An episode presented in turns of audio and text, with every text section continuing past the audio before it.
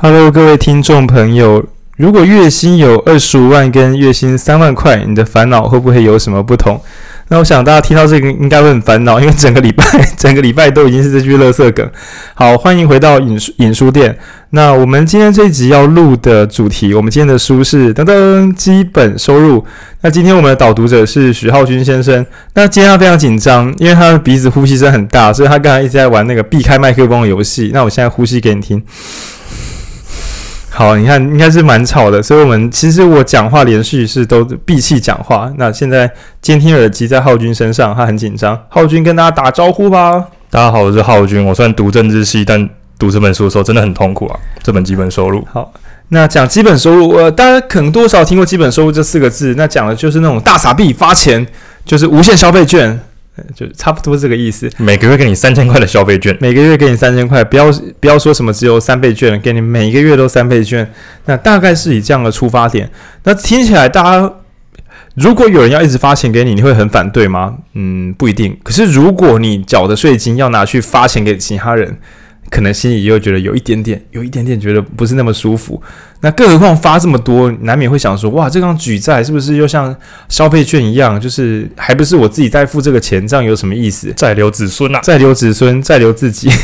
好，那今天我们从这个基本收入开始，我们先今天会聊几个议题。我们先念一下今天的纲要。那第零项叫做贫穷是什么？是没有钱吗？还是呃没有智商？呃，不是啊。然后第一项我们会来聊。无条件基本收入这句话到底是什么意思？那第二段我们会来聊狂人 vs 懒人。那第三段我们会来聊聊看，就是呃社会福利大对战。你说无条件基本收入很厉害，那我们来跟其他招比比看谁比较厉害。那第四段会来聊一下反无条件基本收入，就是作者自己有写到一小个段落，在某些情况下这样子发钱不一定会有用。那第五段我们会来提到大家最感兴趣的搭便车，因为我不用工作，我就可以领到钱，那不是很爽？你搭便车，你全家要搭便车。那第五段我们会来聊谁搭了便车，还有从搭便车，我们再反过来谈谈看。好啊，那我们不要聊搭便车好了，我们来聊那钱要从哪里来嘛？上车的人都该缴钱啊。对啊，我们好啊，那我们大家都上车啊，不要说谁搭便车啊，问题是谁付车子的车钱？谁付？所以，我们第五段来聊搭便车跟车钱。那第六段的时候，我们来辩护一下无条件基本收入，就觉得大家都应该有一套，就算有人会搭到便车好了，OK，No mind，因为有很多人很辛苦，我们需要靠这一台车车把大家载上去。有些人其实可以付钱，但他可能不付钱。那为什么还要开这台车？因为好多人如果没载到，是很可惜很可怕的事。所以我们要辩护这个政策。那最后我们会聊到今天的一个小彩蛋，收尾的彩蛋，我们称它为呃“盗贼的正义”。盗贼的正义作为我们今天的收尾。呵，那今天这集读书，我们在现场其实有一点小失控，因为我们设法把整本书都展开，那导致我们传统说每一集要一小时内现场导读完，但今天大概是一小时又大概快一个20一小时二十分钟。很勉强的踩线，而且我们中间几乎没讲什么笑话，也没有什么讨论时间，都全速冲刺，还是一小时二十分钟。那是一本密度相当相当高的书。那我们今天就把它切成这几个段落开始。首先，我们来聊第一个问题，第零啦，我们的前情提要。因为你知道吗？天下无贼，如果这世上没有贫穷的人，我们就不用讨论社会福利政策了。所以，我们现在讨论贫穷是什么。好，那因为我跟浩君我们两个是兄弟，所以聊这个会有点无聊。浩君啊，你觉得穷是什么？嗯，我不确定诶。我我出生的时候可能开始穷吗？你看这个孩子，他真的是不应该，他根本搞不清楚自己是不是穷的孩子。其实我也是，因为我是同一家人，不是，就是我在大学的时候，我是长大才慢慢发现说，诶，我小时候家里好像是穷的。那这是很了不起的事情，大家可以回到我们的第六集阶级时代，会提到父母亲如果可以让穷这个东西没有那么明显，孩子比较不会受伤，所以我才这么皮，根本没发现自己穷，对，没发现自己穷。那穷是什么？比如说浩君，你觉得，嗯，你穷吗？我觉得现在还好诶，而且我也不觉得自己真正穷，因为即便收入或怎样不太够，但闲暇的时间太多了，我觉得好像过得还。就是自己要干嘛就干嘛。那你有饿到，六有腰掉？没呢，我现在还在。你知道我昨天宵夜吃什么吗？我不知道。中秋节的肉。哦，对哦，对哦，那是我煮的。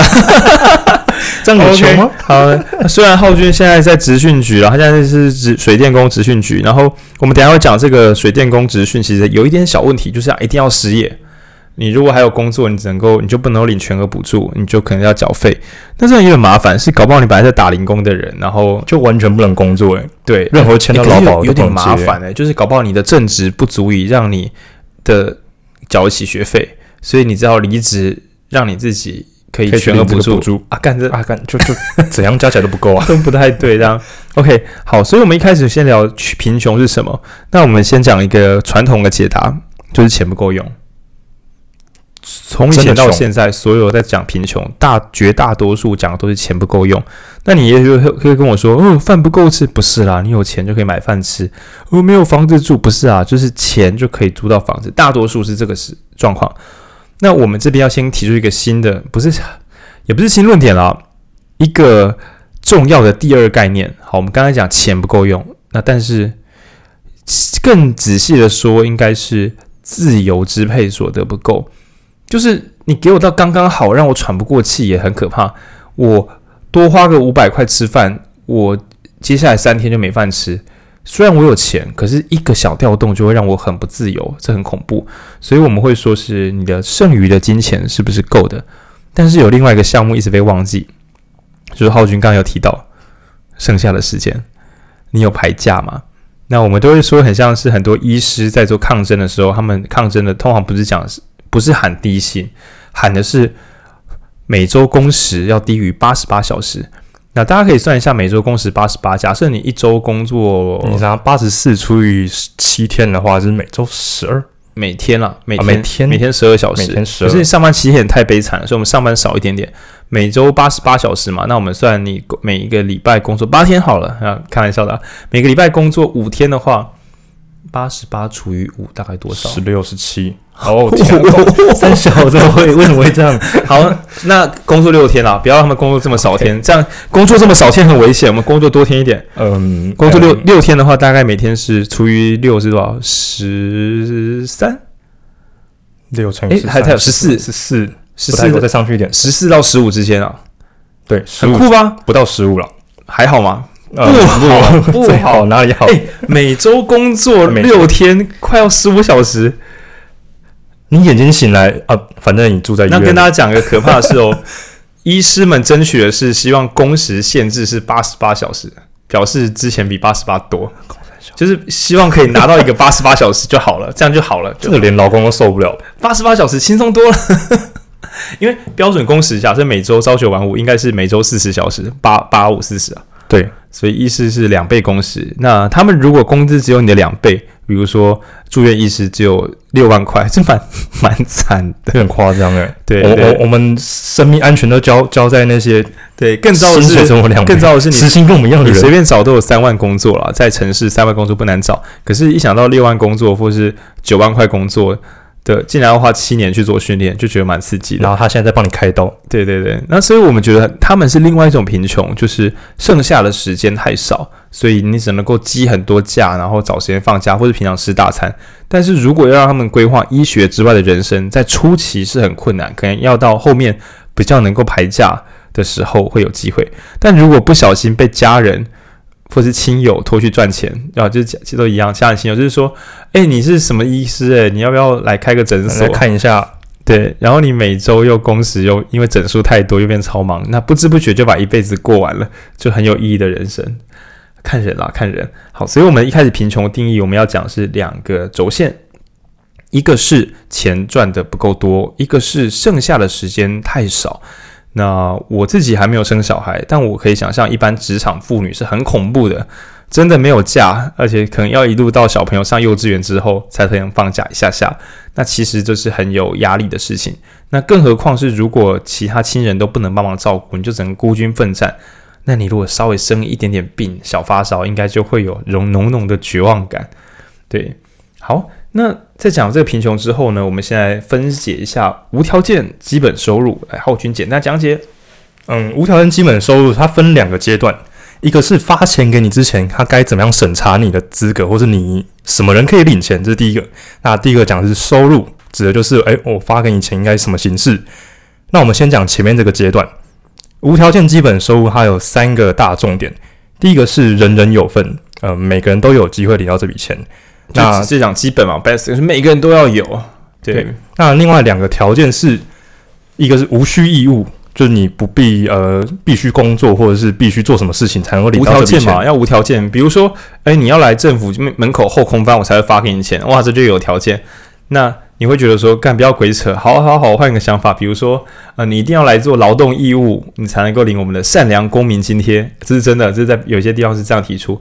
那又或者是说，你要来上一些课。哦，避免我们要让你脱贫嘛，你要来上一点课，上这些课之后，我才会发你的低收入户津贴给你。又或者，我们换一个想法，什么叫做有条件？你的身份也算是条件的一种，身份算条件。例如说，低收入补助，低收入补助的要件就是要穷，要记得够穷，穷要穷哦，要穷哦，要交很久。而且更糟的是，那个穷不是你想象的一般的穷。你的家里面如果有一块卖不出去的地，你不穷，你就不穷了。或是你家里有一个四十年漏水，然后很臭，然后又发霉的老公寓，你就不穷了。你不够穷，你不够穷。那你把它卖掉之后，你就要去租房子。可是卖掉弄得不好，又变自己家人没地方住。因为你的阿嬷八十几岁，你带他去租房子，挑战一下房东的极限，愿不愿意接受八十岁的老人来租你的房子？所以你卖房子，你就租不到房子；你留着房子，你就领不到低收入户补助。哦天哪，就是这很可怕哎，很可怕啊！所以为什么我们爸妈要过世？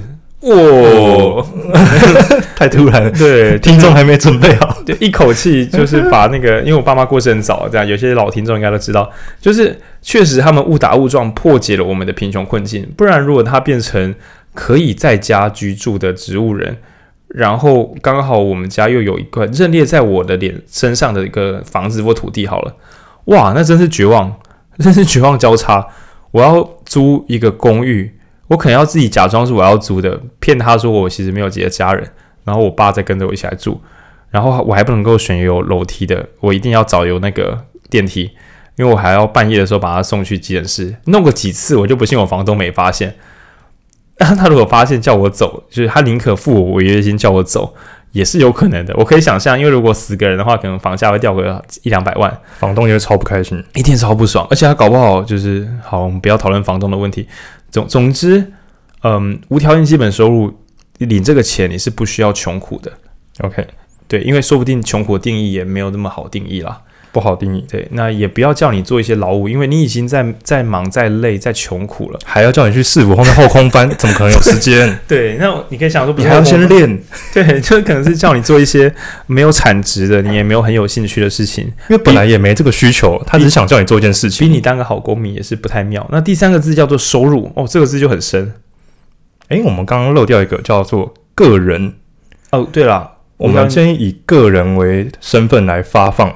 呃，以个人为单位来发放这个基本收入，其实没错啊，因为我觉得个人就是无条件，就是说他不限制说一定要是成家，或者说你一定要跟家人一起绑在一起领这个钱，因为有些时候为了社会安定，会觉得每个人独自发钱不好，就希望大家互相照顾。因为穷人其实住在一起，如果大家不要情绪勒索的话，住在一起会比较省钱。嗯，比如说不用每个人买一个热水器，不用每个人买一个啊、嗯、洗衣机，不用每个人就是反正就是东西你的，房间格局也可以。重新可以共用，可以共用，可以共用，会差距非常大，嗯、懂？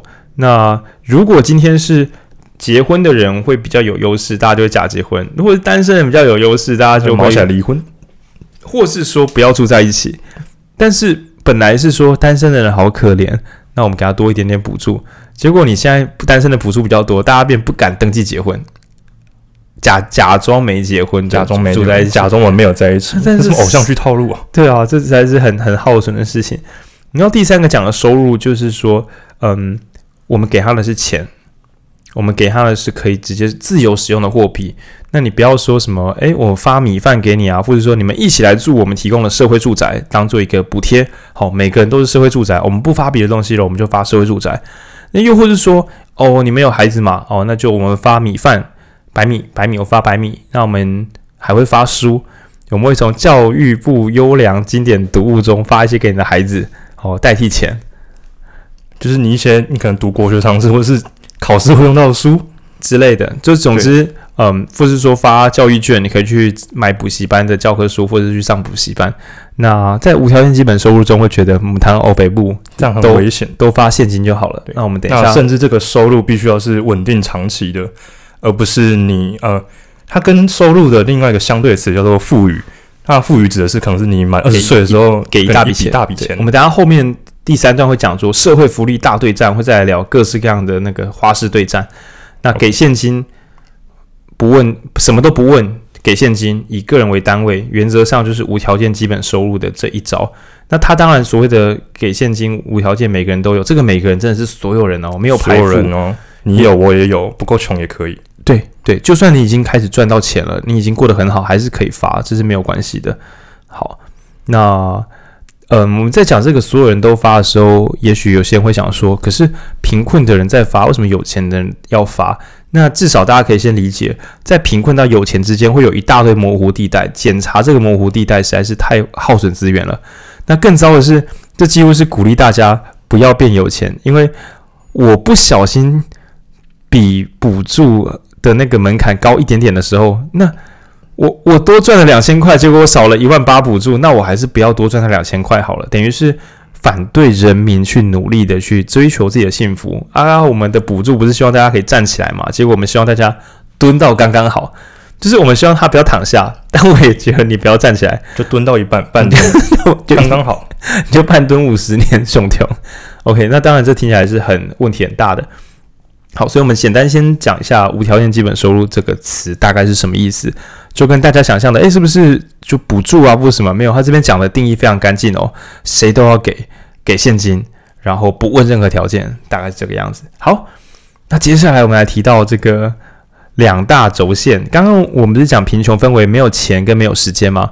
那我们现在把这个人们分成两种极化的两个群体，然后我们来做一个探讨。一种呢是想要有很多很多时间的，就是他只要生活过得去，剩下他能闲就闲。这种我们称他为呃懒人，懒人，反正日子过得去，我躺着也蛮舒服的。对，对，就我住在乡下，我家有个老房子，然后我每个月就是花三四千块吃吃饭，窝在家里面，然后娱乐也可能花个两千块，就总共每个月花六千块。可是因为补助给八千，所以我每个月就不工作了，还可以存一千，我还可以存一点钱。那我每天就是骑着那个自己家里的破脚踏车去海边，然后看看海，冲冲浪，这样爽啦，爽啦啊！这叫懒人。人那他真的不会再去赚钱哦，他没有兴趣，反正他已经过了他想要的生活。对他对爽了。那有另外一种跟他相对叫狂人。我们刚才那个讲的懒人是争取极限的闲暇时间，而这个狂人是。他为了争取最大的呃，他为了他喜欢的东西要花钱啦，对，所以他就要赚钱，他就算把时间烧光，他就工作，再没关系了，再怎么样，狂人。就比如说，我看到法拉利，然后我决定说，一直兼差，一直讲课，每小时两千块，一直囤囤囤，只为了买法拉利。社会不能阻止我，因为我就是我想要就要给我。那大家应该可以想见，这个社会比较尊重哪一种人？是懒人还是狂人？两种听起来其实都有点问题啦。一种是好丝毫都不愿意呃去付出力气。想躺着就好。那另外一种就是我累死我也不管，我就是要工作到最后一刻。嗯，听起来都是有点病态。但是，但是我们的社会应该是只把懒人当做烂的，狂人我们甚至会觉得哇，像狂人飞了。不是啊，不是啊，甚甚至会觉得说哇，他真的是一个我们的典范，我们的表率。我上教科书。对，商周会来采访，对，金周刊会来采，然后还有那个商周也会来采访，然后我们会标榜，就是说，你看一看我们的员工，他的尿都已经变紫色的，这才是好员工。紫色是什么概念？那是我乱讲的，黄色。对，是郭台铭说尿都要变橘色才是好员工。那我想说，水喝少一点就可以了，你多喝水你就是憋尿，那也没有比较好讲。我们不要再聊尿的问题。好，总之我们在讲补助救济穷人，大家应该可以想见的是，我们要救济的是。没有钱的人，而不是放很多假。我们不是让没假的人去放假。我们社会并不会鼓励说最近比较好，最近会有什么喘息服务，就是照顾呃癌症的家人，真的很累很累。那喘息服务就是你可以请人家来跟你小换班，这件事情已经可以被认同了。那之前的话，我们比较不，我们比较会补助那种他请不起看护又要工作很可怜，那我们补助他的费用，让他去请看护，比较是这种。但是如果说哈。啊，你有空可以去顾你爸你妈啊？你当然要去顾啊！你怎么可以想休息的事？休闲，对，你怎么可以去在，在海边冲浪？你怎么可以冲浪这样？好了，冲浪是看人，但我也觉得以我的过来人经验，我会觉得他说不定需要冲那一天浪，不然他还要再顾好几个礼拜。你让他休息一天，对大家都好。OK，总之我们社会怎么会变成我们好像很慈善，但是我们的慈善是呃没有钱的人我们关心他，那没有时间的人我们觉得没有关系啦。你看人家工作工时也是这么长，也是做得下去，你这个草莓烂草莓，工时就是要长才是棒棒。那怎么会这样？我们对于救济贫穷人的观念怎么会变成这么扁平？那浩君来讲解一下。可能要聊一下。呃，在基本收入之前有两个词，一个是社会福利，那另外叫公共救助。那它其实起源非常早。那最一开始其实跟宗教有关的，或者是相关的教派的定义。他说，假设有人穷，并且穷到如果不犯罪就活不下去的话，那有罪的是谁？有罪的其实是那些有钱，并且把钱囤到其他人生活不下去的那些有钱人。就你把别人的钱收在自己口袋里，所以他饿死了。对，他所以你应该去救济他。但是这个又有一个观念，就是呃，大家可以呃发挥他善良的心去救济这些呃穷人，但是又不能把他们救济的太光鲜亮丽嘛。就是你你必须让他们保持穷人的样子，因为我们靠的是有钱人的慈善态度。我们靠的是有钱的慈善态度，可是如果有钱人看起来太爽的话，他就不会做慈善了。所以你必须长出穷人的样子，即便你领完了补助，你还是要假装的你超级穷。其实你领了补助之后，你也不能够给我去买萨尔达传奇，因为你看起来实在是你太会了，你太懂了。你你只能玩原神，你必须去买原神，让大家知道哦，他很可怜哎，他在玩，对他没有钱买萨尔达，没有钱买 Switch，所以只好买原神，而且没有受过教育，很可怜。我们一定要。这个让他脱贫补助，脱贫让他脱贫。对，但是他如果买萨尔达，甚至二零一九年买只狼，然后大家就觉得哦，这个爽了吧？他们家的教育一定很够这样子，这家里有人教他吧？他有学校老师吧？他们是在骗补助了吧？骗补助啦，骗补助，受不了。对，那即使我们可以想象说，一个家里清寒的孩子，在适当的补助下玩过的高级的游戏，对于他未来如果要走这一行，他的视野被扩宽。他其实已经跟过去的自己不一样，他跟那些只玩烂手游的人比起来，他对于游戏的理解是更深入的。这样讲是可以。没有，我不是说原神啦，原神是抄袭的问题。我讲的是那种一般的，就是氪金型手游，就是他只是要骗你，就是买一点点数或出一点石头，但他本身游戏品质不够好。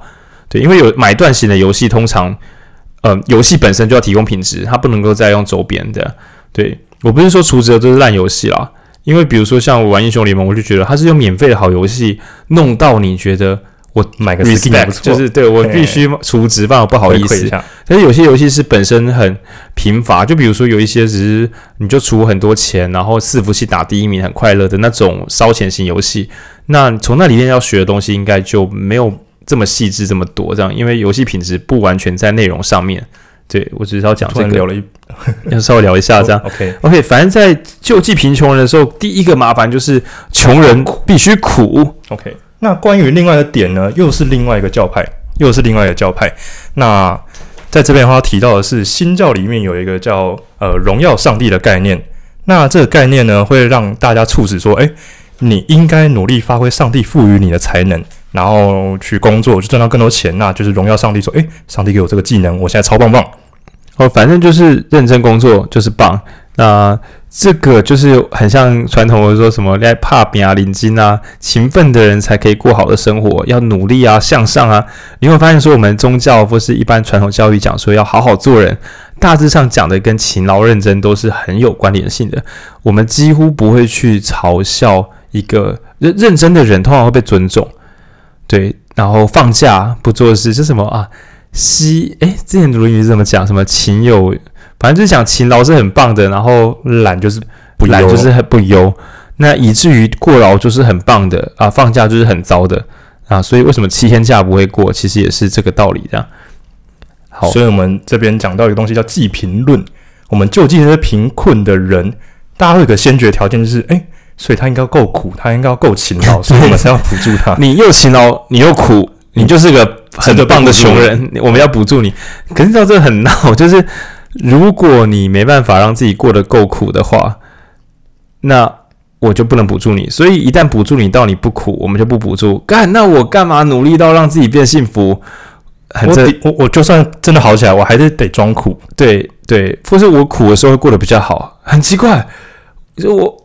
我苦的时候过得比较好，然后我过得比较好的时候没有补助，再让我苦回去，所以我到底是比较好还是比较苦？他是希望我在这个循环里这样绕来绕去嘛？那第二个是你一旦我要给你钱，你就给我忙到花时间花到极限，不要休息。可是会不会就是我没有时间去让自己成长，然后才导致我会变得这么穷苦？对，会不会是我把时间都用光光了，所以我不可能去让自己变成更好的人来适应未来的环境？我会直接讲，答案绝对是一百趴肯定的。没有时间的人不可能让自己在没有业余，他怎么做一些课后的进步或业外的进步是不可能的。对，更何况没有任何剩余时间，光休息就不够，累都累死了。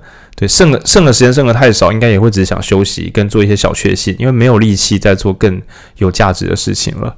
所以，呃，狂人跟懒人，这个社会是鼓励大家成为赚钱的狂人，但不鼓励大家成为追寻生活的懒人。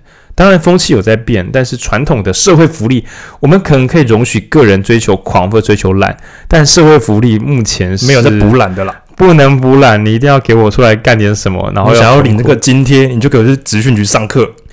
对对对，那职训局如果没有开我要上的课，那我就随便找个课上，我才能领津贴。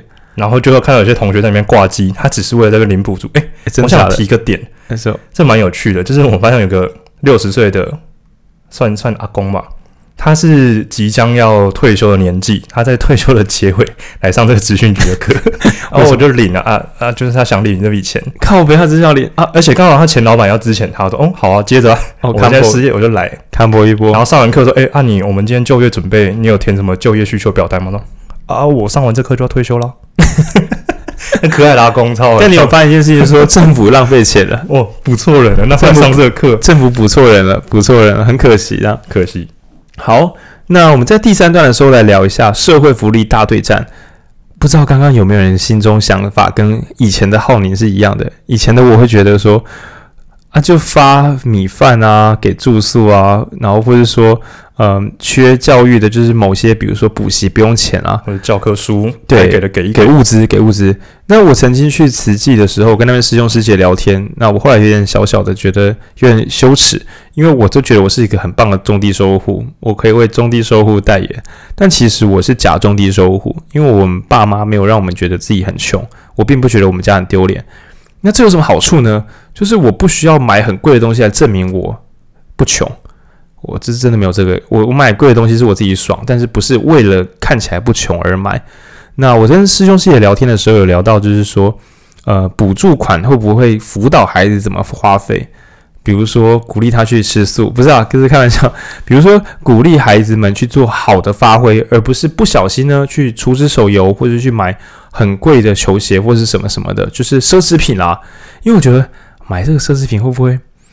大家不想捐钱啊，观观感不佳，观感不佳，观感不佳。你捐款人发现你出诶捐出来的钱在小朋友身上变成 PS Five，呃，或者是手机游戏的 skin，对，那会不会觉得说靠，我还在我还在玩 PS Two 啊，这有点太夸张，太夸张。哇，我还在我的我在家里面平常娱乐是打弹珠，结果我的捐款我捐款的这些受款对象买的是 PS Five，他们打只狼，他们打只狼，那就。好像不想捐钱，我我跟师兄师姐聊这个问题啊，就是想说为他会乱花钱。那师姐很跟师兄很严肃的跟我说，他们会让小朋友去买他们想要买的东西，因为这对他们很重要。那我想说哈，可是这样子不是乱花钱吗？为什么不存起来？那师兄师姐是跟我说，因为很多孩子因为家庭的关系，所以他其实得不到想要的，而且一直觉得外面的世界其他人都比较幸福。那在这个情况之下，他如果没有一个自己。自信心了，他的他还没办法用学业或是什么帮自己建立自信心之前，你要他自己站起来其实很痛苦。那所以让他也许一个月给他三千块，他存了三个月去买一双他自己喜欢的鞋子，他可以建立他的自我认同感，也建立了彼此就是嗯慈善方跟这个小朋友之间的信任。对于未来维系关系跟继续呃追踪长期的行动会比较有机会。那反观就是有些家长。那他可能搞不好他爸爸妈妈都是买酒啊，或是买一些大吃大喝吃掉了。相较之下，你还要鼓励这个小朋友说：“诶，你做得很好，你为了自己喜欢的东西，你还有存钱的习惯。”好，所以顺便教导他储蓄是件好事。那甚至可以跟他聊到说：“如果你未来有自己喜欢的工作，然后工作又赚得到钱，你就可以很自由的买自己想要的东西了。然后你又有好的习惯，不不会说花钱去伤身体，那这样的话你就会过得很幸福，反而可以慢慢的去引导他。哇，这跟我来过去的观念冲击很大。那师兄师姐也有提到，就是说你如果真的只买东西给他，其实有时候那不会是他们要的，你还是要训练他们买到自己喜欢的东西，而且自己判断啊，就是就像是我们买，比如说买买饭、买面、买罐头啊。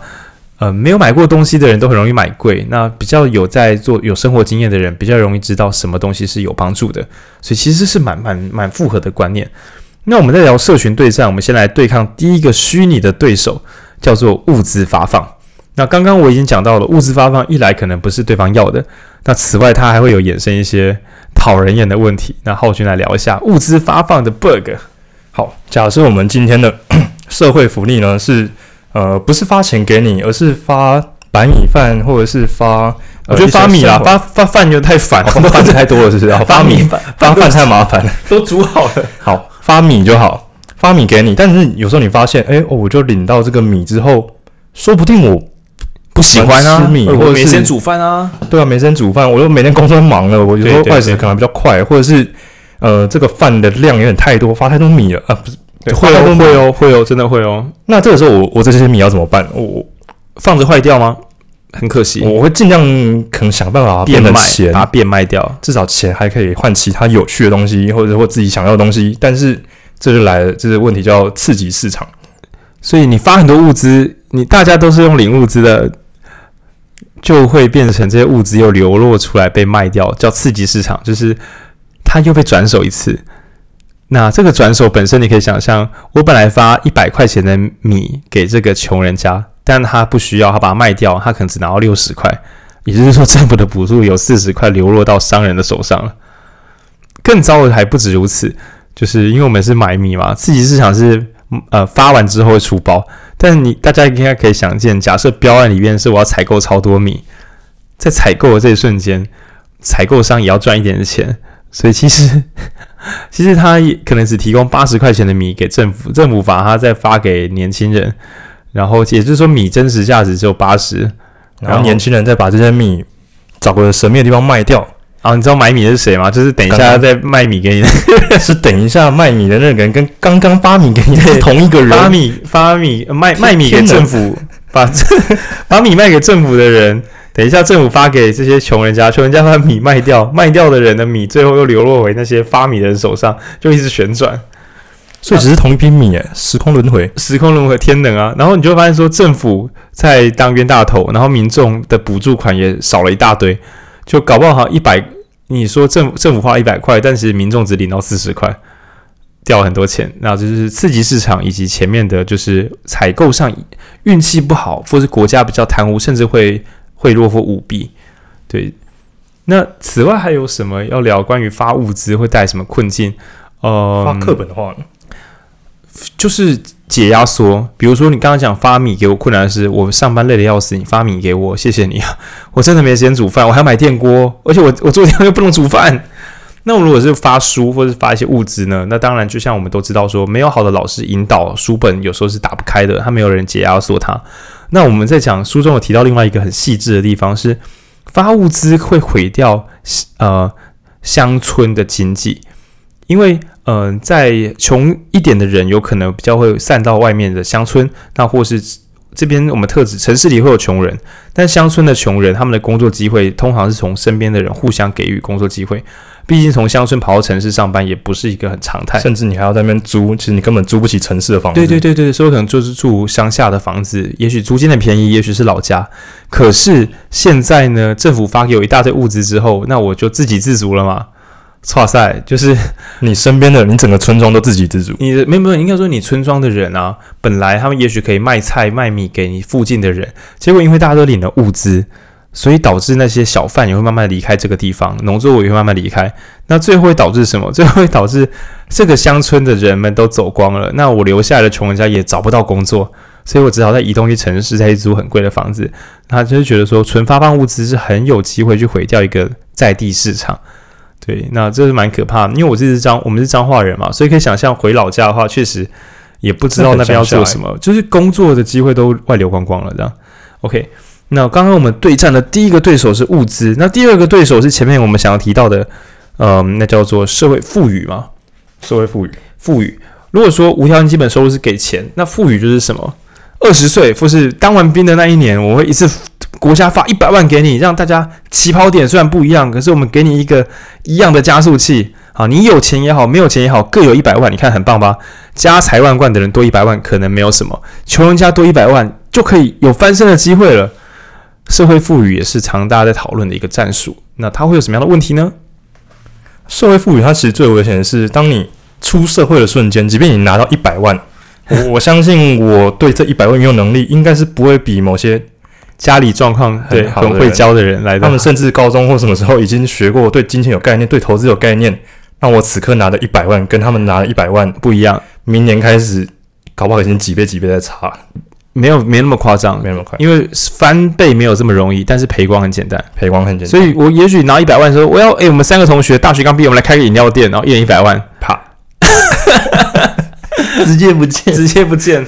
对，这是这听起来我就觉得很简单，把钱哦，不是买一台新车，买一台喜欢的重机。然后重机可能二三十万啊，OK，贵可以再往上贵，但是买一台汽车，买一台简单的汽车，大概就买个对，这这个酷东西，抱歉的钱钱，我真的需要那个酷东西。然后你就把政府给你的 one shot 就敲掉酷东西，酷东西，而且后面你不一定有办法缴出贷款。嗯，对，你搞不好还买一百五十万，然后你还缴五十万贷款。那更糟的是，有钱人的孩子已经大概知道资产配置，慢慢的在。滚动他的影响力，那不然就是放着，等到他会用再用，因为他不急着花这个钱。那主要麻烦是一次用掉就没梗了，政府又要回来救，那前面干脆不要花钱算了。好，那另外比较麻烦的事情是，呃，我们用钱的习惯，就像是三倍券，假设啦，我们这边做个很无聊、很无聊、很无聊假设，就是他不是发三千块给大家吗？那假设他是改成每个月发三百块。我很怀疑大家每个月会把那三百块烂花，就是他都汇到你账户里面。每个月你会因为查账发现，哎，三百，哎，我今天来看电影，花掉。我觉得第一两个月有可能，可是第三，哎，看电影，哎，看电影，嗯，这是劳务吗？变成个制约，看到钱，嗯，三百块，我觉得不可能啦，太无聊了。不是，哎，今天发三百，我来吃大餐。这实在是太太无聊了。每个月都会领到的东西，反正后面应该会，哎，我来做点什么，或是就习以为常。比如说，就变我房租一部分，就是习惯就好。所以在归纳上会觉得说，发大笔现金、不定期的发大笔的钱，都很容易乱花掉。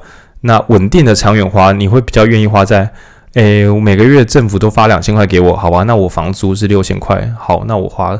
我房租我自己缴四千哦，那我手上钱多一点点，那个感觉比较像是更宽裕一点，而不是这两千块我我一定要把它拿去花掉，就是这样子，这样子很很危险，很不健康，很不健康。那也许在稳定的发放之下，你可以考量的是，诶，这间公司它的加班时间比较长，我是不是可以选加班时间短一点点的？因为政府每个月给我三四千，加加总总我活得下去，我就不用把自己加班加到爆。所以稳定现金的好处就是。你可以不用去，一来是你不会一次把钱搞丢，二来是你比较好做人生规划。不然你一下子五万，一下子十万，一下子两千，那我到底我到底要不要找高薪的工作？这很痛苦啊。所以这是所谓的基本富裕。那第二招的话叫做哦，负所得税，麻烦大，负所得税。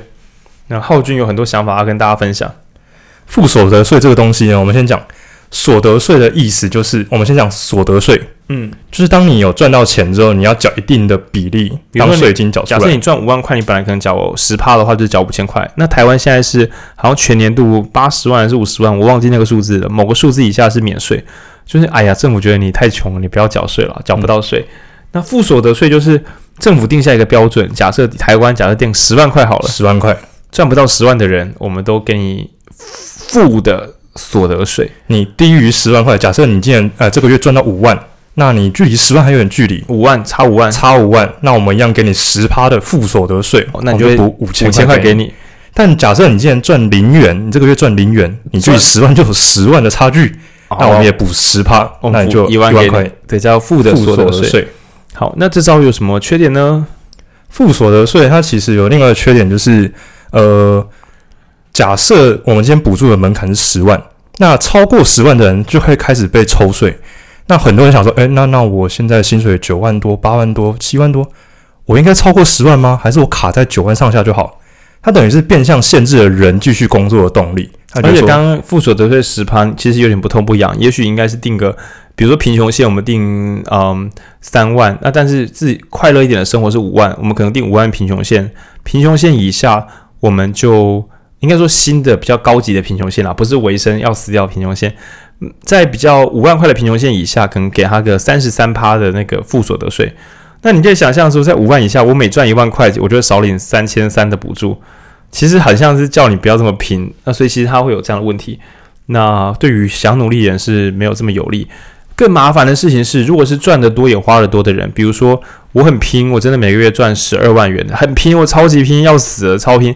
可是我家里有老婆小孩跟两个中风的家人，都靠我一个养，然后我还是要缴税，那我也没有什么喘息时间，变成在某些很辛苦的人，其实是不会有办法。领到这个这个附所得税，对，所以，但是他已经是在这本书讨论中觉得算很靠近的一，很靠近基本所得的一种，对，而且他也不太需要花行政人员，因为可以用所得直接去计自动计算，再直接拨款，就像我们退税会直接退回银行账户一样，这个已经算比较好的。那第三个呢，劳务折对折，不知道大家有没有听过一本有名的书叫《二十一世纪资本论》，那其中有一个一条公式，他为了一条公式写了一本五六百亿的书啊。就是这个时代的困境在于资本利得已经大于劳动利得，也就是说，呃，所有的人如果啦，我们总共赚钱分两种，一种是用钱滚钱，比如说机器滚钱，或是买公司股票滚钱，炒房子滚钱，对，就是买股票。我不是去上班，但我赚到钱，这叫资本利得。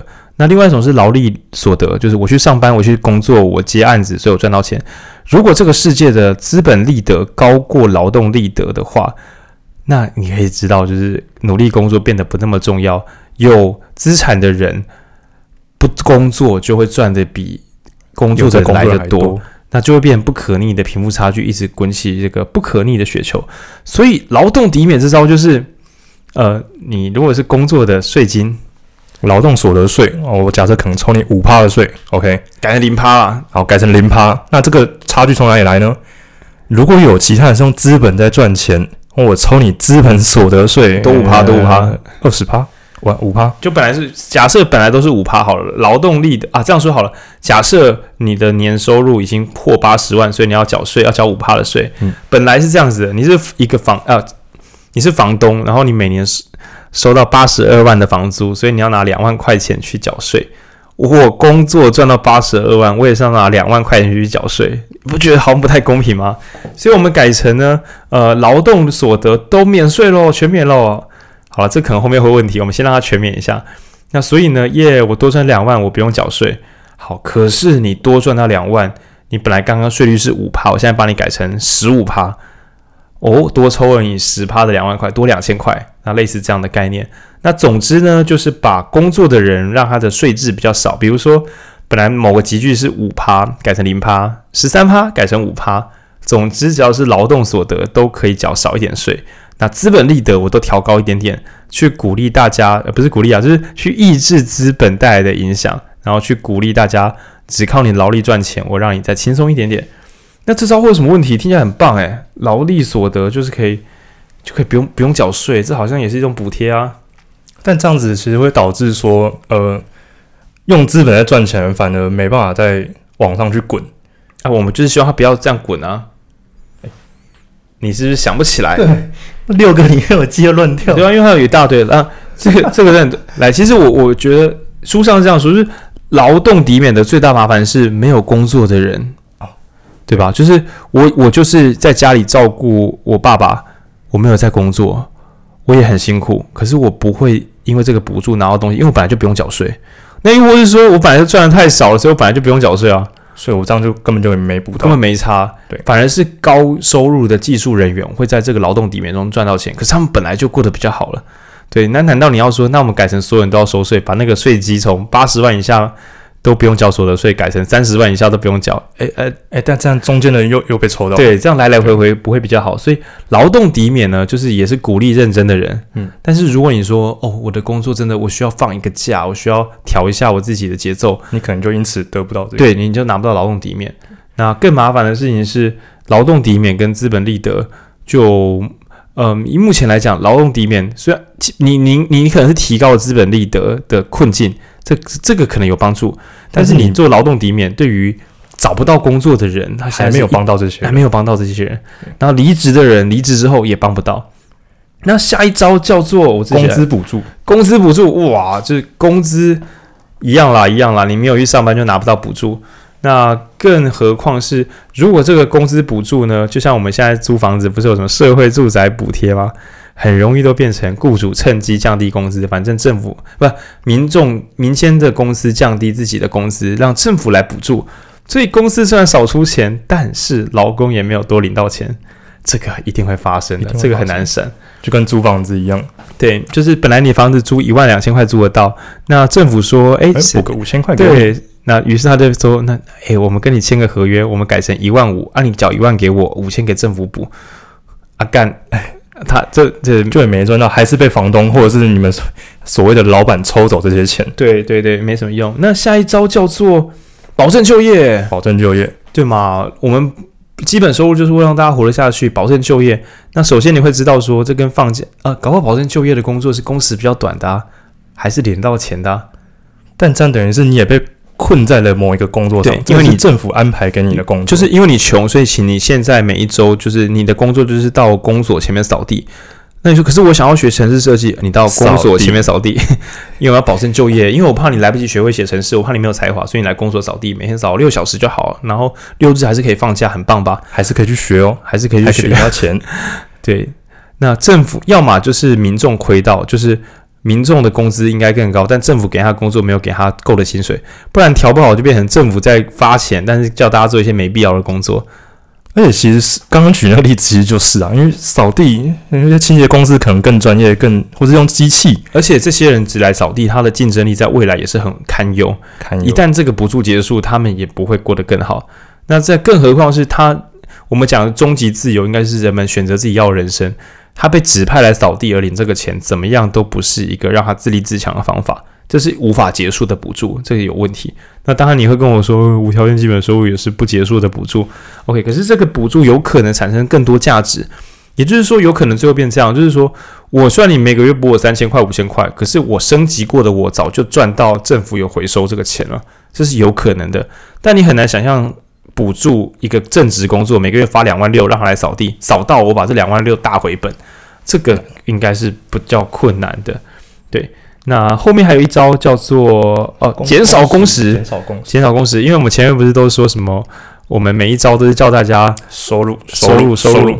那我们减少工时，闲暇怎么样？终于，终于有闲暇了。也就是说，我们来放七天假嘛，放八天假，然后我们来降最低，我们来嗯。呃设下一个工时门槛，比如说医师改成每一周工作六十小时，四十小时往下压，这样怎么样？那问题来了，有两个，一个是工资要降嘛？假设你不降工资，但是降工时，应该很快这间公司或者这间医院会垮掉。不一定啊，要看他的财报。但是可以想见，体质比较小的，就是医院不一定，但诊所就。比如说，你做诊所本来医师是一周看十八诊，早中晚看六天嘛，降低工时，降低工时，你改成只看四天，那收入减少是一回事，员工要不要跟着减少？因为你本来可能请三个人，现在要不要改请两个人？这是有可能的，对，所以要么就是呃我的薪水减少，可是有些人这个哦，你可以想象啊，大家去上班啊，本来每周可能上五天班嘛，对不对？那改成上四天班，然后薪水打八折。看有多少人觉得 OK 啊？不就无薪假？对啊，就无薪假，无薪假，伟大发明，诺贝尔奖啊！其实当时我觉得也或多或少没有错，因为无薪假让企业不会马上倒掉，让，让企业让企业喘息，喘，这也是企业在喘息，喘息。可是，一般人都喘不过气，对，因为他钱不够，所以钱不够的人减薪水很恐怖。可是不准减薪水，那要么企业体质够好，不然的话就是大家资遣都比聘员工便宜的时候就会资遣。那就很像是我们调最低工资，如果调错，变成我让大家去打零工，会比当正职员工来的更划算。的话，那就调反了。我们应该要变成呃最低工基本工资、基本时薪、基本时薪上升。正职，对，然后让大家觉得说哇，我一个礼拜请你四十小时，四个礼拜请你一百六十小时，太贵了，乘一乘之后发现说，我请个你看一百六十小时，然后算两百块的时薪的话，就两百块时薪的话是三万二，因为一百六一百六工时，因为我们通常是四周之外还会多个一两天的工工作时间，嗯，对，所以可能会再加个十六，就是大概是一百八十，你就想说每一周每个月大概工作一百八十小时，一百八十小时的话再乘以一万五千块，大概是两万七，所以如果我两万六可以请到一个正职。那我就不会想要发工读费，因为还要重新训练，而且他可能说排班不想来，很痛苦这样，所以政府应该要设法去做稳定型的调整。那刚刚我们有讲到最后一招，想什么减少工时，弄得不好就是资遣人或者公司倒掉。那另外一个情况是，好，公司没有倒，人也没被资遣，但工资减少，让有些人很痛苦，因为他被剥夺了上班的自由。就是我们刚刚是说不要，我们限制了，我们觉得懒，我们觉得懒人不好，那所以我们鼓励狂人。可是减低工时其实是想让一些想拼命赚钱的人，他反而限制了狂人，限制了狂人，那这个也会变成另外一种弱势的产生。你就想说，你真的很缺钱的时候，再叫你不要上班，就是这些劳基法在修的时候，比较南中南部的工厂可能就是大反弹，一例一休，大反弹啊！你为什么不让我加班？但确实，这加班费反而是他们撑过这个月水线的关键。对对对对对，那所以这其实各招都会有它的困境。无条件基本收入目前他自己在评估，觉得每一招他都还算稍稍打得赢。比如说，我们跟工时减低好了，再有一些些，比如说每个月发三千块给你。你假设啦，加班费一个小时是两百块，你现在可以自己选。如果我不缺这个钱，我就可以少加十五个小时的加班。假设你一次加班加三小时，你就是有五个晚上可以自由使用。那你这个礼拜晚上就舒服呢？对对。那另外一个是你搞不好只需要休十二个小时，那三小时你还是可以去加班，所以那个钱你要赚还是可以赚。要赚钱的人可以把那些你就可以推满你的加班，而且你本来加三千给你，你总共存的钱变多了。不需要这样赚钱的人，他可以稍微喘一口气，调整一下节奏，让自己再继续开始，会差距非常非常大。对，所以他应该是说无条件基本收入，他在跟各项比较的时候都会比较有弹性，弹性是相当相当重要的。OK，好，哇，乐乐等，这是过半了吗？过半了吗？社会，我们现在已经要零一二三，差不多，差不多要结束了。四，四也完了吧？没有，我们还没有讲反论战，我们还没有讲反论战，我还没有讲。我们讲完这个之后，可以先我们继续录好了，不管了，没有没有在停的了。听众朋友可以自己按暂停了，拍谁拍谁，自己真的真的是长。好，那发现金好像是无敌的，但是作者自己有提到，发现金有它的有限有限之处，就是无条件基本收入在某些情况下是没有这么厉害的啦。还还是有自己提到，浩君可以说说看，例如说呃。我即便发现金给你，或者是说，呃，我们前面提到的发教育券、发什么券给你，甚至发医疗券给你，让你可以在这个地方做消费、做使用。但你会发现，假设我把全部的税收都拿来发成现金给你，你就算有这些钱，你去外面不一定找到好的学校，或是不一定找到好的医院来来完成你的医疗或教育。没错，就是有些东西是国家建设，基本收入不能够取代国家建设。你就想，他说全国现在已经没有国小、国中、高中都没有公立的，全部都私校，把钱给你，自己想办法。其实对于不太会选择的穷人家来讲，这也是很可怕的事情。更何况市场可能会因为竞争集体去做涨价。那又或是觉得说，公民好像公民教育好像不是一件很重要的事，所以国家本来要培养的是有经济能力跟公民社会、公民意识。啊！但是如果私校不愿意去培养任何一项，其实对国家都会造成长线的毁损。所以这个东西只发钱是有问题。又或者是说，马路马路改成大家要修马路包商，对对对对。所以 你这个村庄人集资来买一条马路，我们有给你基本收入了，让、啊、你们自己在这盖马路。但其实这样就没有分配正义，因为就搞不好这个地方的税收就不足以去帮自己盖马路，他要从城市抽一点钱来盖。好，所以第一个浩君刚才提到的是国家建设，这个好像基本收入是不能解决的。那基本收入的第二个弱点是，呃，透明市场不透明。就我们刚刚讲说发钱，然后什么都可以买，干嘛呢？有时候钱是没办法用的，或者是你拿到钱，你的你手上的钱跟别人手上的钱可能效果不太一样。比如说，你是个七十岁的长辈，你每个月领到六千块的基本收入，但是租房子就是很困难。就是刚刚讲基本建设嘛，因为。如果国家没有把房子盖够的话，你只是在那边发钱，可是因为他在市场上，他大家租得到房子，但他租不到房子，这个时候现金对他没有用，又或者说在某些极端的情况下歧视。有一些种族的人，也许他买不到他要的东西，因为其他人故意不卖他，所以这个时候在不透明市场，不是一个歧视性的社会，金钱的效果会大大的受折扣。对，你就想象有些人买，我就故意卖他贵一点，外地人或是我瞧不起他，我就卖他贵一点点，我就跟他说东西都被预约走了。对对对，那这是很可怕的。那第三个讲的是紧急或临时的时候，钱来不及变成有用的东西，比如说饥荒的时候。或是一个很饥荒的国家，又或是说有一些长辈他的没有房子可以住，那也许是因为嗯铁道东移没有 发一笔钱给你嘛，但你要在今天晚上之内找到房子住，可能 对嘛？找房子不容易，那或者说盖房子也不太可能，那又或是说在一个欠收，就是全国都粮食都断的时候，那时候发基本收入。对，你应该是直接买买米买米来，大家这时候就会煮饭。OK，就是他轻轻的去反对一下基本收入，还是会有一些不实用的地方。好，那聊到这边的话呢，我们要进入第二，应该说最后一个大重点了，因为已经快结束了。反对基本收入人最常提到的反对点，也就是说，真正反对基本收入其实不是少数人哦，是包括连你我在内。的几乎每一个认真工作被抽税的人，对，你可以想象说，你上班上的要死不活，然后有一些领基本收入的人，他真的就懒人，懒人没关系嘛，就是他的选择，对，然后他就是住在乡下，然后拿你的钱在冲浪，拿我们的钱去冲浪，呃，虽然他可能冲浪是免费的，对吧？他拿自己的板子，然后骑小车去海边这样，不对，但是你总会有一种啊，我这么认真啊，他在那边爽，这好像很不公平，卑鄙。也就是说，对，我们要讨论的是搭便车这件事情，那些。手脚都没问题，然后脑子也清醒的人啊，为什么他们不去上班赚钱？他为什么不来陪我们一起缴税？对，我觉得我很认真工作，我可以领基本收入。虽然我不穷，可是我很认真，我可以领。啊，你在那边那么废，都不踩脚踏车，非必原之数，说你要领基本收入，想到就火大，想到就火大，怎么办？我们要怎么破解？在书上对于搭便车，它有一个很宏观的想法，直接超宏观。你们真的太渺小了。你知道是谁在搭便车吗？真正搭便车的是那些赚超级多钱的人啊！我以为是是全人类，盖亚全人类都在搭便车。没错，你对于地球在你知道吗？宇宙初期，地球诞生的时候，你出过力吗？在盖亚面前，你都太渺小了。在我们地球形成可以居住环境之前，你出过力吗？氧气的诞生，浮游生物的诞生，蓝绿藻的生成，第一次爬上岸上的那只小爬虫类，你有为它出过力吗？那时候你连个蝌蚪都不是，那时候蝌蚪不是，蝌蚪刚水，还真不是，还真的不是这样。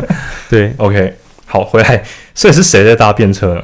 他觉得是目前已经在这个社会上，呃，获得应该是说所有人都搭便车，所有人过得好的人搭更凶，搭更凶，好吗？那现在我们知道，那你会想说哪有？我自己很认真。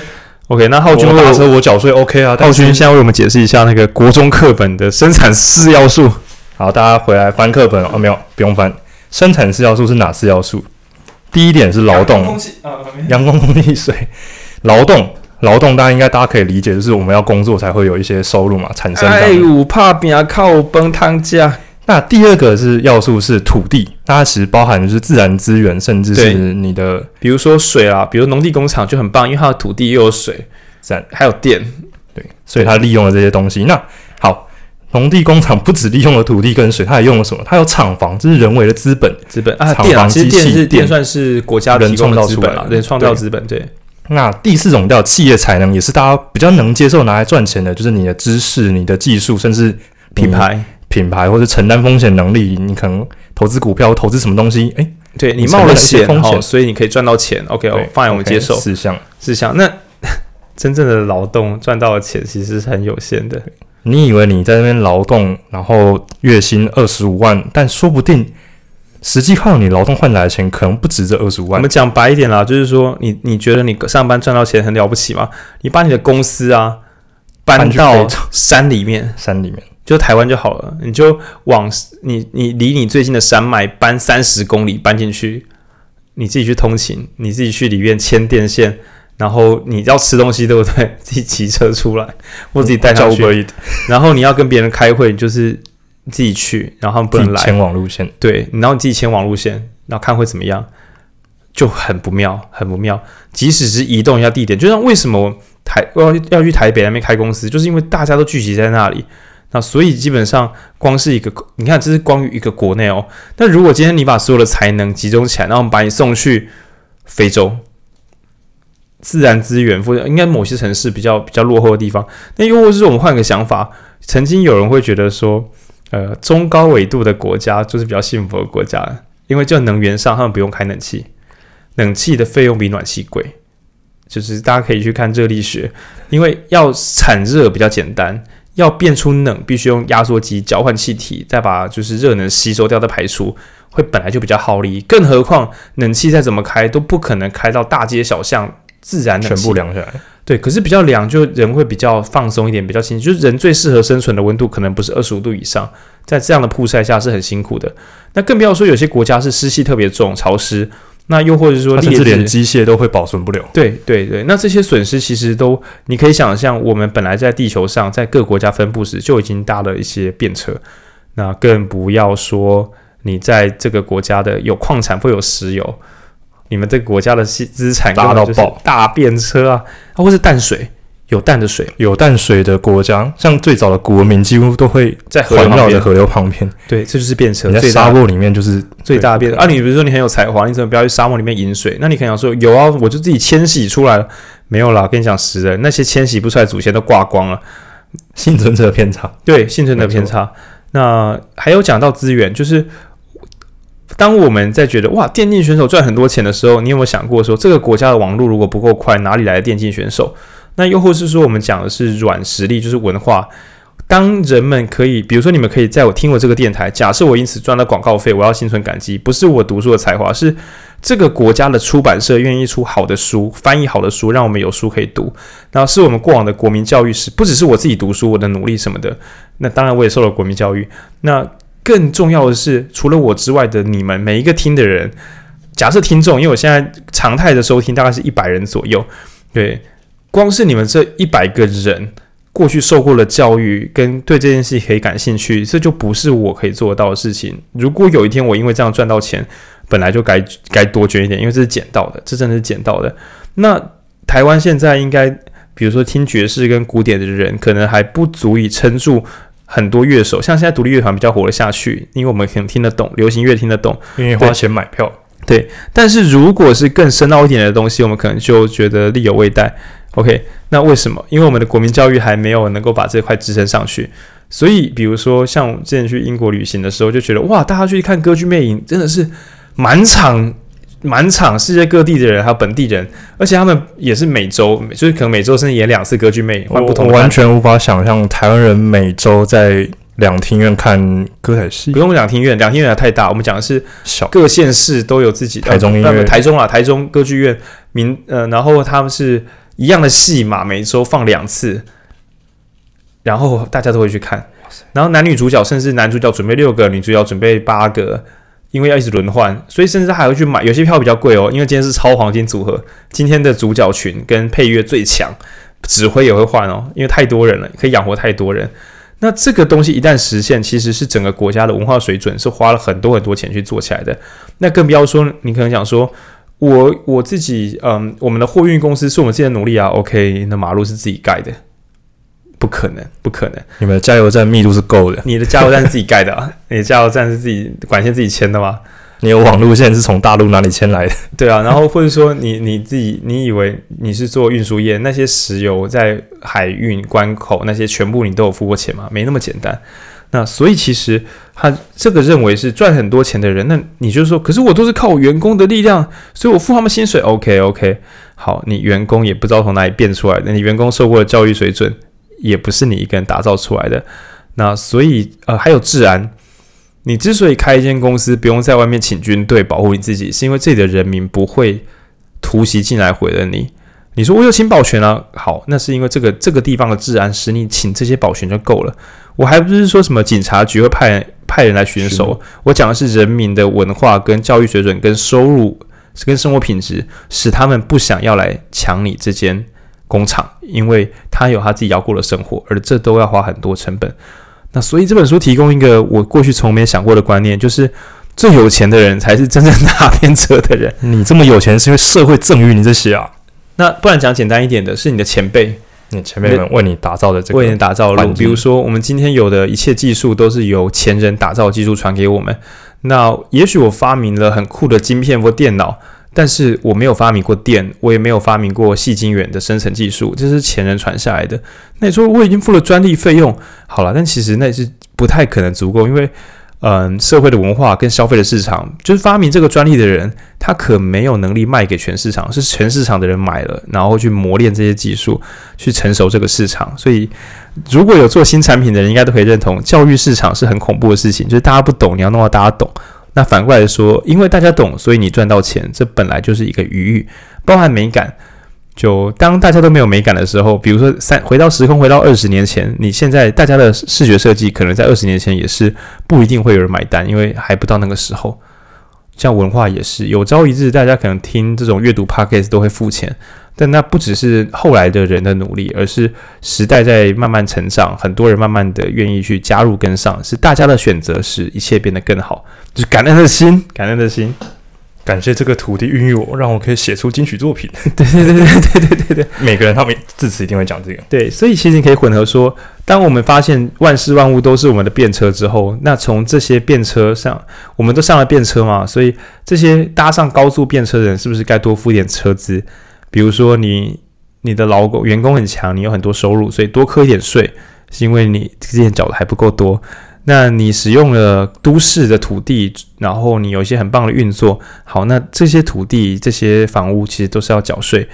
那就像我们前面有一本还没有录的，叫《激进》啊，不，讲说那个监控资本主义，主义对，那里面有提到，就是说人类的行为，从这些收集来的行为，打造出了演算法，再打造出广告怎么投放，其实都是从人类去提交自己无穷无尽的小资料，它就是自然资源。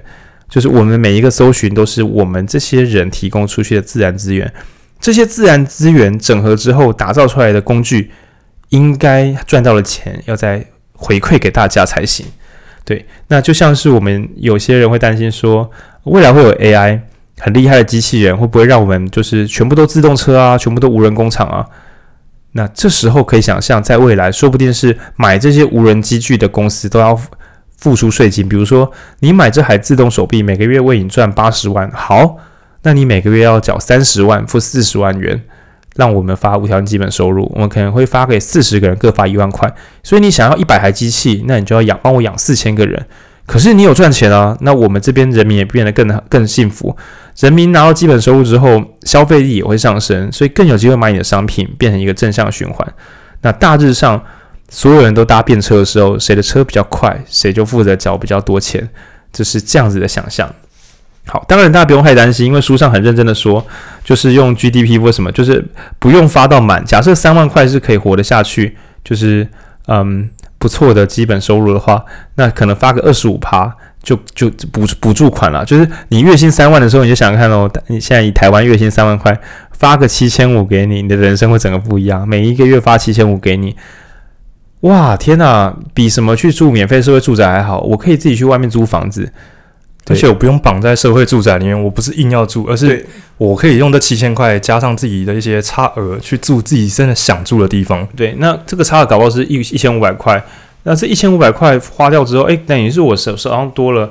本来我要住七千五的房子，但我花一千五，那搞不好多了三五千、五六千就可以自由花用。而这个很容易导致社会变有新的改变和新的进步。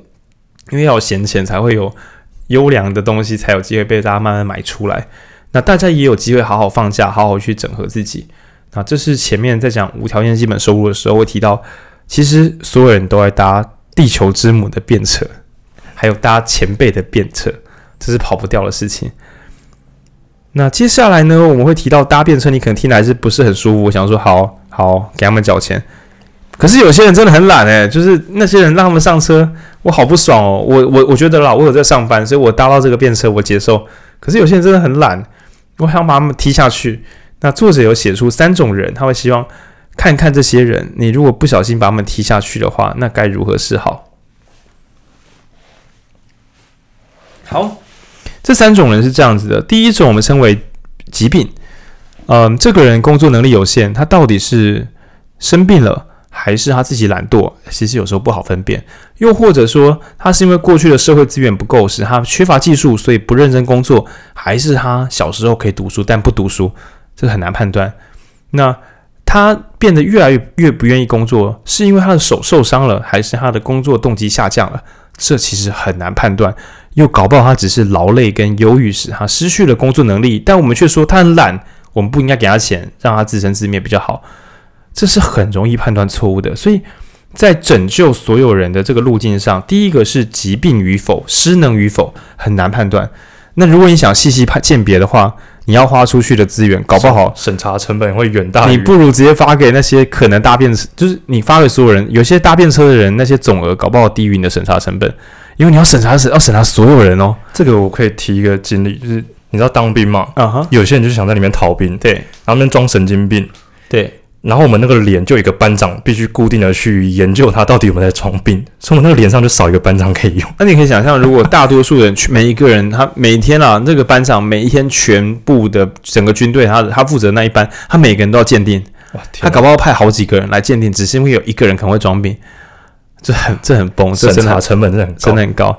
然后第二个叫做是无收入的人，你会说啊。无收入不就是懒惰吗？OK，你妈在家里面，她没有去上班，所以她懒惰。你好意思讲这个？就是煮饭、洗衣服、晒衣服、带小孩，这些都是懒惰的行为，因为她没有工资嘛。所以你看，她领不到前面讲的什么劳动补助啊，都领不到。她也领不到最低工资，因为她没去上班，因为她懒惰嘛。看你回去跟你妈讲讲看，她会更踏实。OK。通常啊，就算性别平权，女性迄今为止还是照顾孩子的主力。那在照顾孩子的时候，中断她的这个履历，再回到职场，其实是你就想啊，男性朋友自己试试看啊，你的领的产业啊，离职三年再回去找个工作，看十个月就离职十个月再回去找工作试试看看还有没有要收。年纪越大，标准越高，因为大家会期待就是更厉害的人来。一样技能的话，找年轻人的话，好像等他还有成长，他可以用比较久啦，用比较久还可以成长。甚至可以成长，但我觉得成长性我比较难判断。但我会说，工时总工作年资会可以拖得更长。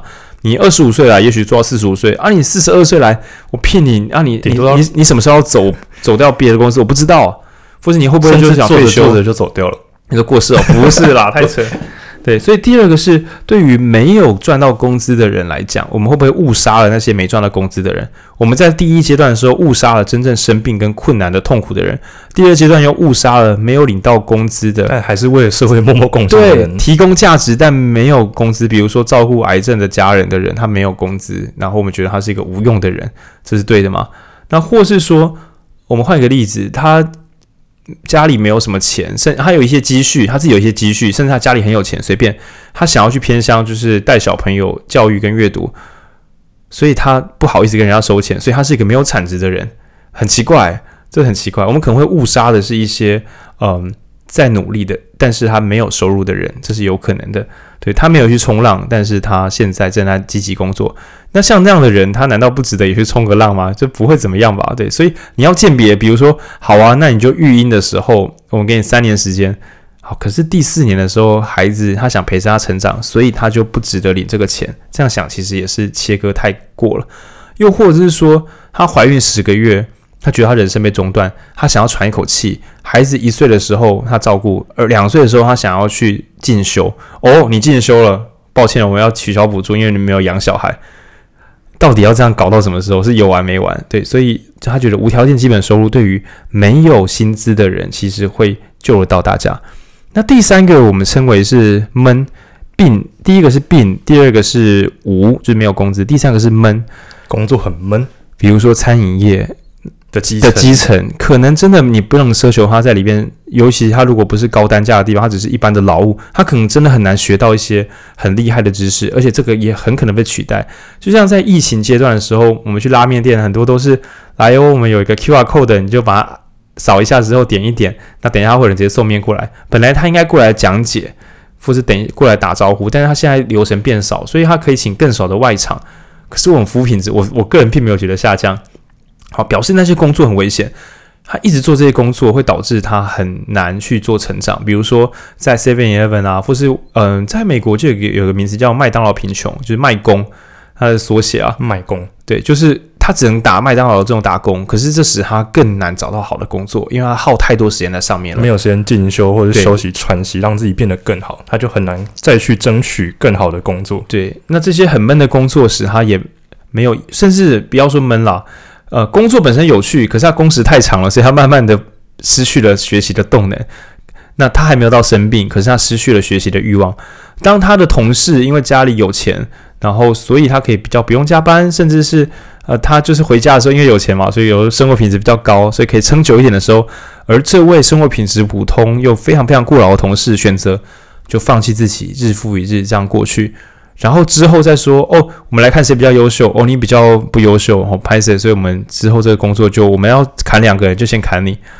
干啊，他就是弱势了，所以才没有办法进修。你要砍他，那所以对于那些工作已经失去热情的人，无条件基本收入比较有机会让他少加一点班，那或是说存存存，因为他本来每个月可能只能存两千块，现在可以存四千或五千块，存钱的速度快一点，就更有机会存到安全收入，就是六个月的生活费，然后他更有机会去提出离职，然后让他自己可以重新去测试一下有没有别的人生可能。那更不要说。想象一下，因为假设很酷的独立书店，然后开薪水开两万八好了，然后别家很无聊的餐饮店就是开三万，你可能会为了这个两千块，因为你呢真的两万八很难过活。假设在台北很难过活，呃，我不知道你们是多少，如果你们在台北两万八就冒犯了，不好意思，很辛苦了。好，那于是你选择做你真的不喜欢的工作，只为了多领那两千块。但假设你每个月有三千块的基本收入。那你的两万八的书店工作变成三万一，那另外一边从可能三万变三万三，三万一跟三万三，其实就有机会让你觉得我宁愿做那个比较穷的工作，因为我比较喜欢。那当你选择喜欢的工作，你一定会变得比较强，因为你会在里面认真，这是绝对的，这是绝对的。你什么都不学，跟愿意学，就是会有程度的差距。更不要说无条件基本收入，如果给的金额是给到五千哦。这间书店给两万八，现在变三万三；这间餐饮店给三万，现在变三万五。三万三跟三万五，我要问的是：每周四十小时是快乐的，还是很闷的等时间经过？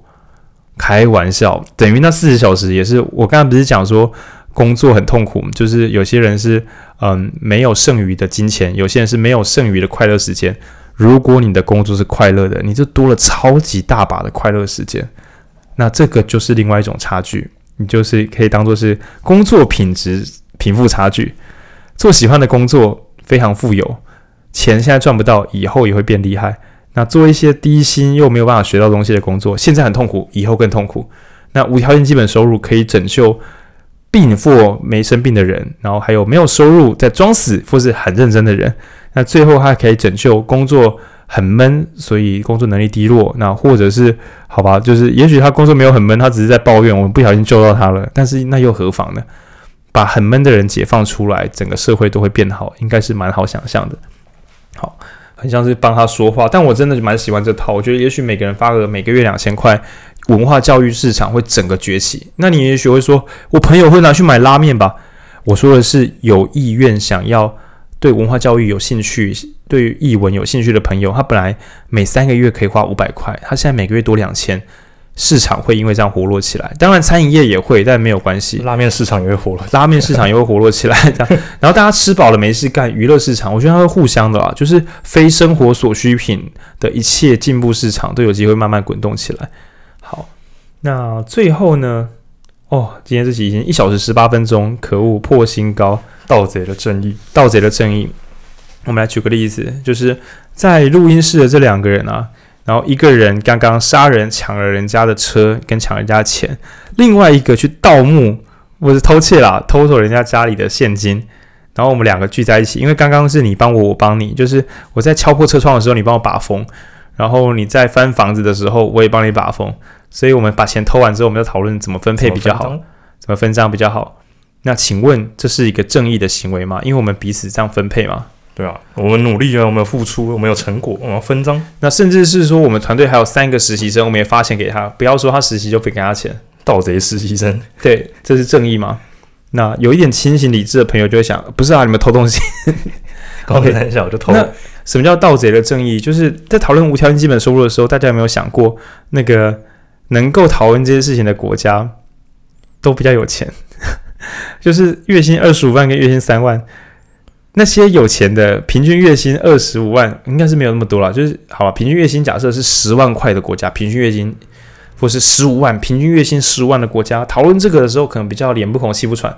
平均月薪才八千块的国家，你问他说：“哎，我跟你讲啊，无条件基本收入可以解放你的民众了。”他可能想说：“工差小呢？工差小？他们工作忙到都在喘了，真是没办法跟你讨论，连饿都快饿死了。你跟我讨论这个，所以我们在讨论这个正义的时候，其实讨论的好像是少部分人的正义，有钱人的正义。对，那所以什么叫做盗贼间的正义呢？在这本书的末段有提到全球化，我们国家之所以可以讨论这个，会不会是我们之前掠夺了别人？会不会是我们站在比较好的地理位置，所以本来就比较有钱？掠夺比较严重哦，就是殖民者，或者是早期的、早期的比较大的国家。对，以前日不落帝国，以前是殖民者的国家，现在自己在发无条件基本收入，是不是对于外国的不正义？他们的观光跟文化，他们的博物馆里面，对对，那这个问题是个很很麻烦的大问题。那另外一个是我们现在在做这些。事情，我们是不是会不会不小心剥夺了后人的资源？此刻，我们的全人类也不止搭便车，也全人类都是盗贼，因为我们往后的我们的便车是我们的后辈，比如说我们的前辈的年金啊，对，就是误打误撞之下，比如说我们自然资源用的太凶，会不会是我排放全球？对，假设我们买木头，是不是应该要多扣一个税，是给未来的税？因为未来的人，我们需要花那个钱去种树，不然未来的没有树木。我们开冷气是不是该为了未来的北极熊？电费是不是要往上拉高？是为了研投入科技去研究更好的发电技术，或是种种等等。那我们是不是在偷走未来的资源？所以书的后期有提到说，在讨论所谓的分配的时候，它其实会延伸到：诶，如果讨论到国际国际呢？比如说人家移工来我们这边，让我们赚了很多钱，然后呢，我让我们可以在国内发无条件基本收入。呃，那请问，移工我们要发给他，让他可以多放一点假去提升能力吗？还是那不是我们的国民？我们不要这样想。那讨论到这边，其实后面其实是有点苦难的，因为全球化其实反而会让无条件基本收入变得有点自然难行，因为有些人发，有些人没发，这个东西会加重那些没被发到人的苦难，应应该是会的。对，那该怎么办？最终也许会变成全国全球化基本收入。收入对，那以国境之间的资源的话，碳排放权已经是很有名的事情了。就是你工业化比较烧比较多碳，排比较多二氧化碳的国家，你应该要多付一点钱给那些干净的国家。可是这可能会变另外一种不正义，就是你之前在那边烧炭的时候都不用付钱，然后工业化成功了，你十八世纪就开始烧煤炭了，现在跟我说我这个小国家二十世纪不准烧，因为这样很脏。啊，干！人家你那时候可以烧，然后你现在高科技国家啊，现在我在烧啊，你跟我这边买电，然后叫我在缴碳税，这不是整人？对，这就是盗贼间的正义，会不会最后变成有能力的国家们一起协定一些厉害的东西？那但其实都是从别人那边偷来的。京都一，京都京都议定书啊，盗贼间的正义。你说那几个？对啊，几个二十个，就是八个，已经可以讨论这个的国家，很可能排放量比较少，又或是精算之后付得起。或是他们也不想让后面，你知道吗？就比如说，我要烧炭，你也要烧炭，可是我付得起，你付不起。我而且我们的碳排放，假设不算工业化程度，就是说，你只要是多少量就要给多少钱。可是你你们国家本来很穷，你还是要付一样的钱，你你你可能就烧不动，然后经济就是推不起来。对，那所以其实最后会讨论的终究是正义是什么，然后呃自由是什么。那书中也有提到，就是呃他所认为的右派自由最极端的话，就可能是。像所谓的美国梦，有能力的人、幸运的人会成为天之骄子，但是穷人他就不知所措。社会福利不能做给这么多人，因为这样好像是鼓励大家不努力。那修正版本的，就是洛克版本的右派的自由，可能是你的自由以不侵犯他人自由为前提，所以你可以聘员工，可是你不能把他变奴隶，因为这样就不自由。你不能枪杀他，他有生命权，这不能这样子。你不能够嗯垄断市场，因为这样大家会只能买你的，这是不自由。但即便如此，还是一个残酷的世界。然后左派的自由可能会变成大家都可以吃到饭，大家都可以有地方住，所以每个人都有平均分配的一块土地。但是这个可能会导致效能的低落。比如说我在彰化有一个两平、三平的土地，可是我要去台北工作哦，我们土地禁止买卖哦，因为买卖的话怕地价会涨。啊干啊，那我要怎么去工作？哦，租房子哦，不能哦，你要住我们的人类大会堂，就是每个地方都有分配的房子，效能是很低落的，不能自由贸易的市场效能是很低落的。然后很努力工作也赚不到钱的地方，大家是无法努力工作的，限反而限制狂人的努力。对，我们刚刚讲说懒人跟狂人，对，但是我们不能让懒人没有人权，也就是说，呃，他赚不到钱，他想要放松一点过自己的生活。或者是他想要暂时不赚钱，研究一下自己想过什么样的人生，我们应该给他这样的空间。但反过来讲，很想拼命赚钱的人，你也不能说：“诶，修蛋姐，你不要再赚了，你这样不行，这样不好。”也许你可以跟他课税，可是你不应该阻止他工作。好，你要就跟他收税，但你不要阻止他工作，因为这反过来是限制人发挥自己的才华。就我写程式，我可能啊，我每个礼拜每个每天写十二小时，我很快乐。你叫我不准写这件事情是很尴尬的。但是过往可能因为怕劳工会累死，所以只好限制工时上限。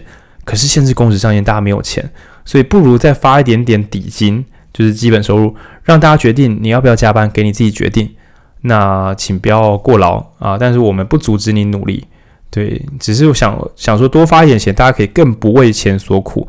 那后面还想赚，就是出于自由意志，那我们就不阻止，可能会也许会好一点点。对，所以最后他其实还是提到。我们能说打造出怎么样的自由？选最终是这，这是一本右派的书啦，因为他觉得，嗯，把钱给大家，大家就会自己好好的花，好好的去花费之后，就更有可能打造出一个理想的世界。对，大概是这个样子。然后有选择的自由，人们就更有机会打造自己理想的人生。你看，这很像新自由主义，就是说，当大家的钱可以自动自由花费的时候，大家就会去。买需要的跟划算的，然后有才华的人，比如说弄出好喝的饮料，或是呃有很酷的电影，大家就会去痛看一顿。那这个自由使得市场变得更进步。但是如果我没把时间归还给大家的话，一开始也许会不知所措，就跟刚领到补助券的人会乱花一样。但稳稳定的发放那是另外一回事。然后一开始拿到假的时候，都会拿去耍废。比如说你工作两周没有放假了，通常就会睡一天觉，睡觉，对，爽。但是如果稳定的给你每周三天假，你要一直睡觉吗？没那么简单，没那么简单。第三周就想起来看点书或做点事。没有，就是比每周放下三三天，每周放下三天好了。然后你要三天都不出门，在家里面慢慢等，等一下就会上班。那你要对这个事情很有爱啊。对，所以其实你最后终究还是会自己最佳化，找人聊聊天，呃，去吃饭，可是要花钱，所以最后。当假很多的时候，要么你就再跑去工作，那是自由自愿的；不然你就是研究有什么东西可以让我快乐啊。如果没有钱，我就不花钱娱乐；如果我有钱，我就问花钱的娱乐在哪里。总之，大家是要练习才会有那个文化。就跟刚放周休二日的时候，应该大家应该也是每你知道假变两倍，无所适从。诶，很可怕，一年多五十二天假，他应该是把很多年假什么取消掉，然后变成每年每你看每年都五十二天假，这是一个大政策。对，诸如此类。那很高兴今天可以跟大家聊这本巨大的社会论文、政策论文《社会福利宝典基本收入》。那这个版本是没有电子书的，不然其实它蛮适合用搜寻的，因为里面很多关键字是很细微的，比如说讲福利，或比如说讲自由，或讲民主。就这本书其实在挑战，我要发福利，但我还是要保护自由跟民主。就跟我前面讲反动的修辞，有时候怕他会，呃，要了福利就失去了民主啊，要了民主就失去了自由。那这本书是我全都要，小孩子在做选择。对，那一样的就是你想要多工作一点吗？你想要多赚一点钱，还是你想多放一点假？我跟你讲，无条件基本收入让你，你自己选，你可以自己选。那就我个人的生目前的生活经验是真的，就是如果我可以不用为了工作，为了赚钱硬去工作的话，我每个工作都选自己喜欢的。比如说来这边录这个没有钱的 podcast，我不觉得这是工作，会累，但是是很快乐，我没有被压榨的感觉，而且我在成长，那这是非常非常好的感觉。那如果大家都可以靠近这个感觉的话，我想大家都不会去压迫自己，可以更愿意表达自己的声音，也不会压迫别人，也比较不会压迫别人，因为自己被压迫了就会舍不得人家幸福啊。对，说不定你当你每个月领三千块之后，你也不管人家有没有在耍费，因为你也想耍费。对，那如果每个月基本收入是二十五万，那又是怎么样的人生呢？这个这个烦恼我还没有，所以希望改天我再有没有家里有祖产的人再跟大家分享的。好啦，漫长的一集九十分钟，那今天跟大家分享到这边，不不不不。